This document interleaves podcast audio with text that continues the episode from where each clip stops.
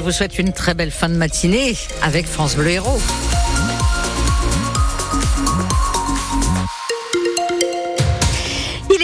C'est l'heure du journal avec Salam Daoui et on commence par vos conditions de trafic très bonnes. Les grands axes, ça roule bien. Un ralentissement entre la Vérune et Saint-Jean de Védas euh, en direction du centre-ville de Montpellier, mais partout ailleurs, pas grand-chose à vous dire.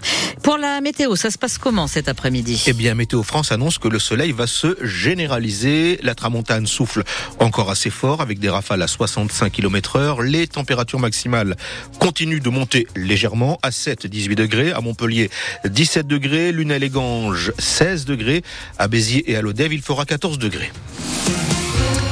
70 volontaires ont accepté de déambuler de nuit dans les rues de Montpellier pour une étude sur l'impact de la lumière en ville lorsqu'on est piéton. Par groupe de, 6 personnes, l'opération débute ce soir, quartier des Prés d'Arène, et elle va se poursuivre tous les soirs pendant une semaine. C'est une étude menée par l'université Gustave Eiffel en région parisienne dans le cadre du projet Lune, Elisabeth Badinier.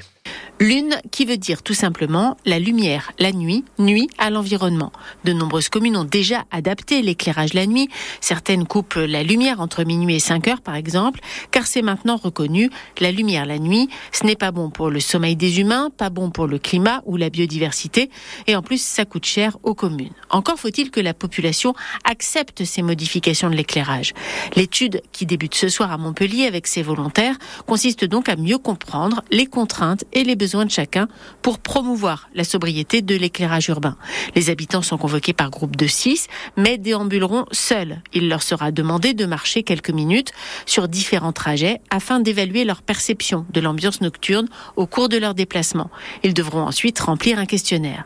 À terme, l'étude doit permettre d'identifier les niveaux lumineux acceptables pour les piétons la nuit et ainsi aider les collectivités publiques à adapter leur éclairage. La même étude est menée à Toulouse, Rennes et à Nantes. Carole Delga juge absolument nécessaire de rétablir, dit-elle, la semaine de quatre jours et demi à l'école primaire. Selon la présidente socialiste de la, de la région Occitanie, cela permettra de renforcer les savoirs de base et de lutter contre les déterminismes sociaux. Imposés par la gauche en 2013 au niveau national, la semaine de quatre jours et demi en primaire avait été détricotée en 2017 dans la foulée de l'élection d'Emmanuel Macron qui a laissé le choix aux communes. Deux ans après son lancement, l'espace santé ne remporte pas un franc succès. C'est le moins qu'on puisse dire. L'espace santé, c'est le carnet de santé numérique où patients et professionnels de santé peuvent enregistrer et consulter des données. Et à ce jour, seulement 15% des assurés sociaux l'ont activé. Alors pour inciter ceux qui ne l'ont pas encore fait à le faire, l'agence numérique de la santé organise des journées d'information dans les hôpitaux de Montpellier pendant toute la semaine.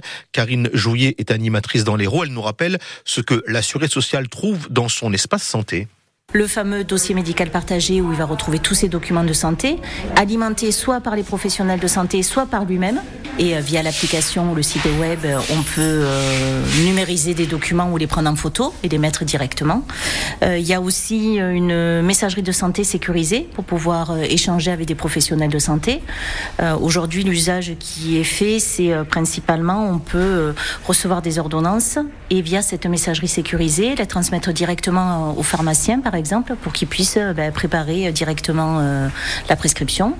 Et puis, il y a aussi tout un catalogue de services en lien avec mon espace santé. Euh, on va pouvoir retrouver plusieurs applications, notamment une application euh, pour euh, le suivi du diabète, par exemple, et avec ben, tous les taux qui pourront être mis de manière automatique dans mon espace santé. Retrouvez toutes les infos pratiques et d'autres encore sur francebleu.fr. Plusieurs pays occidentaux alliés de l'Ukraine ont pris leur distance avec les déclarations d'Emmanuel Macron. Le président français a évoqué l'éventualité d'envoyer des troupes en Ukraine pour empêcher la Russie de gagner la guerre. Ses homologues européens notamment craignent un embrasement du conflit, mais Emmanuel Macron a reçu le soutien de Robert Ménard. Il a raison, a déclaré le maire de Béziers. C'est un moment inédit dans l'histoire de la télévision française. L'ARCOM, le gendarme de l'audiovisuel, lance aujourd'hui un appel à candidature pour le, le renouvellement de 15 fréquences de la TNT et parmi les chaînes qui mettent leur avenir sur la table, celle du groupe Bolloré, Canal+, CNews et C8. Cela dit, c'est loin d'être le seul enjeu, Amélie Perrier. C'est bien tout le paysage audiovisuel français qui pourrait être bouleversé l'an prochain. En 2025, les conventions de 15 chaînes de télé arrivent à terme. Cela va des chaînes d'info continue, BFM, LCI et CNews, à Paris Première en passant par Gulli, préféré par les enfants. Les actuels propriétaires peuvent candidater pour garder leur fréquence, mais de nouveaux acteurs pourraient avoir envie de s'emparer de ces canaux totalement gratuits pour les téléspectateurs. Deux critères pour l'ARCOM. L'autorité insiste sur le pluralisme de l'offre globale. Il faut des chaînes variées. Et puis l'intérêt du public avec notamment des engagements sociétaux ou la promesse d'un soutien à la production télé et cinéma. Quant aux chaînes du groupe Bolloré, les sanctions et mises en garde, notamment contre l'émission de Cyril Hanouna ou les plateaux très politiques de CNews, ces sanctions seront prises en compte dans le choix final, mais ce n'est pas non plus un critère déterminant pas d'élimination d'office, nous dit-on à l'ARCOM. Le décès de Jean-Pierre Soisson hier à l'âge de 89 ans, il est mort d'un cancer, indique sa famille, ancien ministre de Giscard comme de Mitterrand. Jean-Pierre Soisson a été le maire d'Auxerre pendant 28 ans. En 98, il avait été élu président de la région Bourgogne avec le soutien du Front National. Le peintre sétois Hervé Di Rosa expose une trentaine d'œuvres au centre Pompidou à Paris. C'est à partir d'aujourd'hui et jusqu'au 26 26 août. L'expo s'appelle Le Passe Monde, monde au pluriel, et elle présente des objets d'art modeste et des peintures récentes qui donnent un aperçu d'ensemble du travail de l'artiste héroltais. Sa bataille dure en ce moment au tournoi de tennis de Dubaï. En huitième de finale, le Montpellierin Arthur Cazot affronte le cinquième joueur mondial, le russe Andrei Roblev. Roblev qui a remporté le premier set 6-4. Et puis, soir de finale pour l'équipe de France féminine de football. Les Bleus disputent la finale de la Coupe du Monde des Nations avec en ligne de mire un premier titre international. C'est à Séville contre l'Espagne, coup d'envoi à 19h.